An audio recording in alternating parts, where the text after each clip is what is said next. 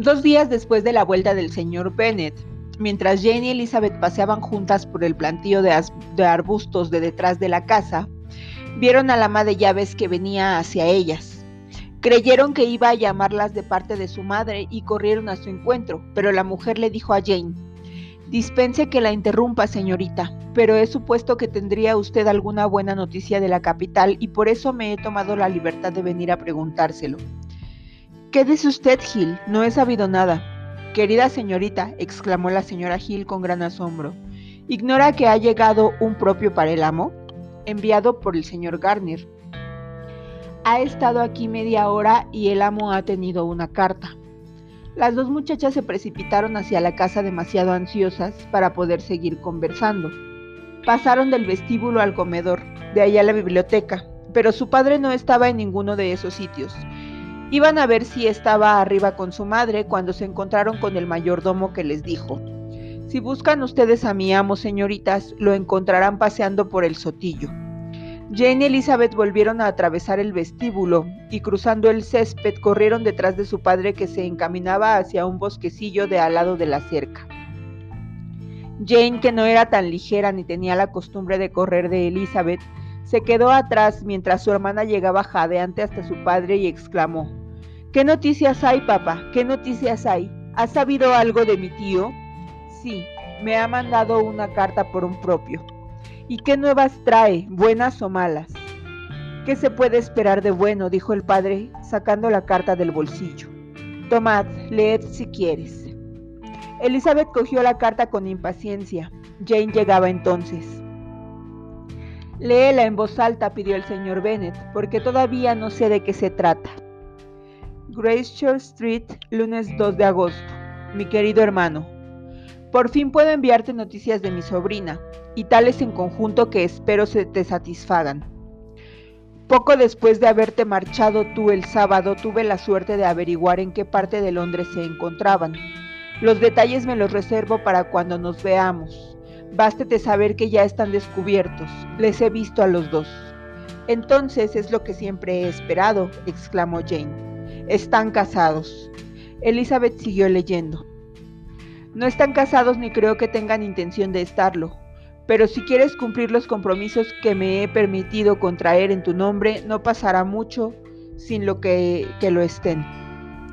Todo lo que tienes que hacer es asegurar a tu hija como dote su parte igual en las cinco mil libras que recibirán tus hijas a tu muerte y a la de tu esposa, y prometer que le pasarás mientras vivas 100 libras anuales.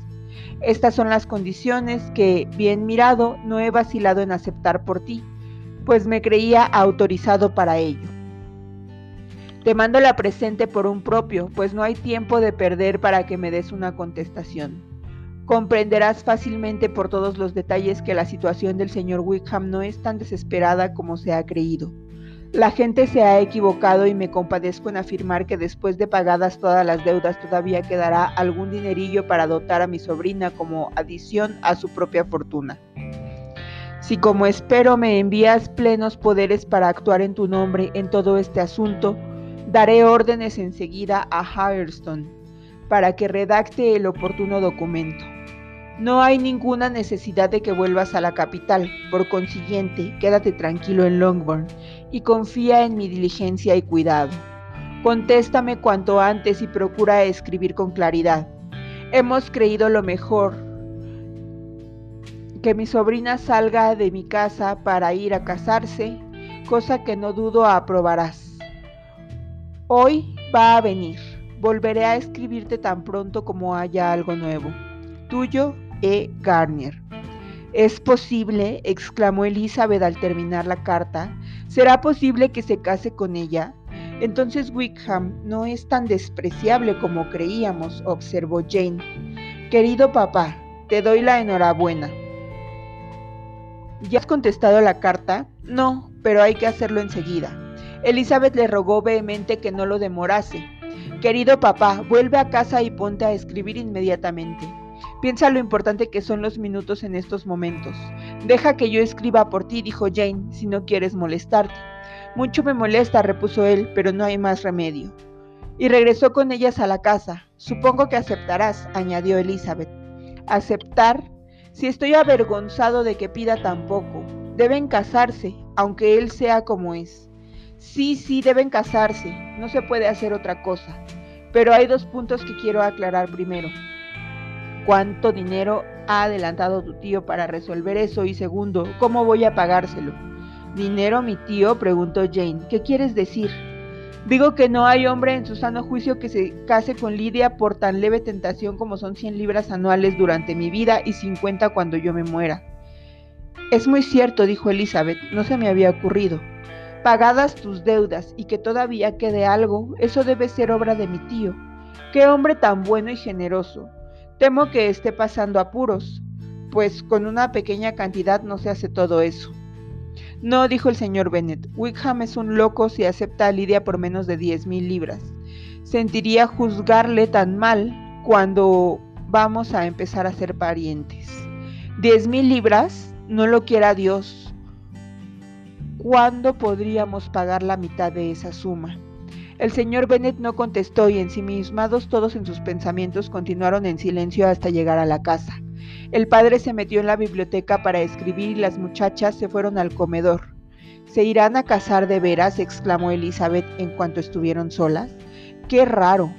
Y habremos de dar gracias aún, a pesar de las pocas probabilidades de felicidad de ese matrimonio y de la perfidia de Wickham, todavía tendremos que alegrarnos.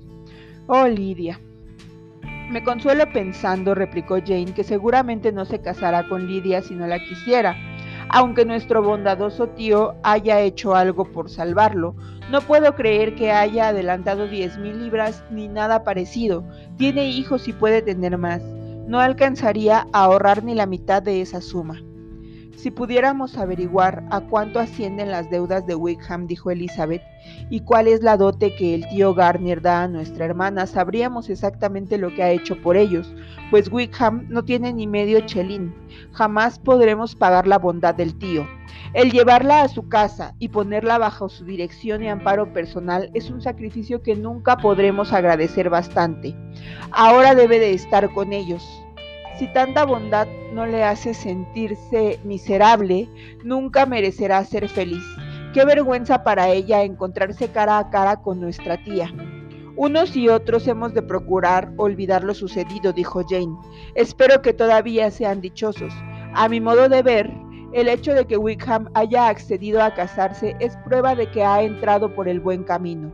Su mutuo afecto les hará sentar cabeza y confío que les volverá tan razonable con el tiempo que nos harán olvidar su pasada imprudencia. Se han portado de tal forma, replicó Elizabeth, que ni tú ni yo ni nadie podrá olvidar nunca. Es inútil hablar de eso. Se les ocurrió entonces a las muchachas que su madre ignoraba por completo todo aquello. Fueron a la biblioteca y le preguntaron a su padre si quería que se lo dijeran. El señor Bennet estaba escribiendo y sin levantar la cabeza contestó fríamente. Como gustéis. ¿Podemos enseñarle la carta de tío Garner? Enseñadle lo que queráis y largaos. Elizabeth cogió la carta de encima del escritorio y las dos hermanas subieron a la habitación de su madre. Mary y Catherine estaban con la señora Bennet y por lo tanto tenían que enterarse también. Después de una ligera preparación para las buenas nuevas, se leyó la carta en voz alta.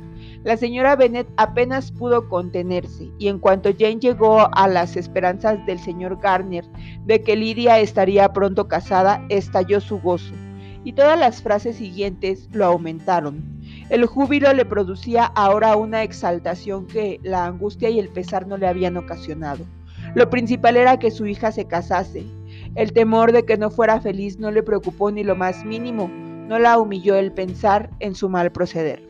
Mi querida, mi adorada Lidia, exclamó, es estupendo, se casará, la volveré a ver, casada a los 16 años. Oh, qué bueno y cariñoso eres, hermano mío.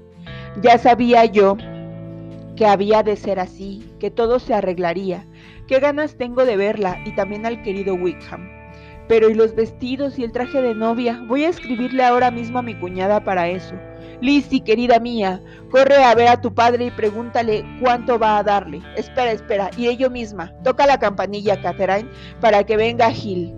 Me vestiré en un momento. Mi querida Lidia, de mi alma, mi Lidia de mi alma. Qué contentas nos pondremos las dos al vernos. La hermana mayor trató de moderar un poco la violencia de su exaltación y de hacer pensar a su madre que las obligaciones que el comportamiento del señor Garner les imponía a todos. Pues hemos de atribuir este feliz desenlace, añadió, a su generosidad. Estamos convencidos de que ha socorrido a Wickham con su dinero. Bueno, exclamó la madre, es muy natural. ¿Quién lo había de hacer más que tu tío? Si no hubiese tenido hijos, habríamos heredado su fortuna, ya lo sabéis. Y esta es la primera vez que hace algo por nosotros aparte de unos pocos regalos. Qué feliz soy. Dentro de poco tendré una hija casada. La señora Wickham, qué bien suena. Y cumplió solo 16 años el pasado junio.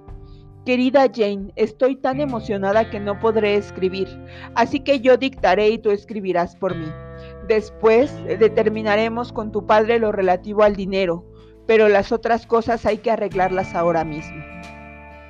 Se disponía a tratar a todos los particulares sobre Sendas, Muselina, Batista y al instante habría dictado algunas órdenes si Jane no la hubiese convencido aunque con cierta dificultad de que primero debería consultar con su marido.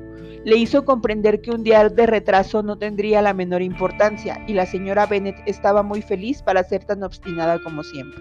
Además, ya se le habían ocurrido otros planes. Iré a Meriton, en cuanto me vista, a comunicar tan excelentes noticias a mi hermana Phillips, y al regreso podré visitar a Lady Lucas y a la señora Long. Catherine Baja corriendo y pide el coche. Estoy segura de que me sentará muy bien tomar aire. Niñas, ¿queréis algo para Meriton? Oh, aquí viene Gil, querida Gil. ¿Se ha enterado ya de las buenas noticias? La señorita Lidia va a casarse y para que brinden por su boda, se beberán ustedes un ponche. La señora Gil manifestó su satisfacción y les dio sus parabienes a todas. Elizabeth, mareada ante tanta locura, se refugió en su cuarto para dar libre curso a sus pensamientos. La situación de la pobre Lidia había de ser aún poniéndose en lo mejor bastante mala, pero no era eso lo peor. Tenía que estar aún agradecida, pues aunque mirando al porvenir, su hermana no podía esperar ninguna felicidad razonable, ni ninguna prosperidad en el mundo, mirando hacia atrás a lo que solo dos horas antes Elizabeth había temido tanto, no se podía negar que todavía había tenido suerte.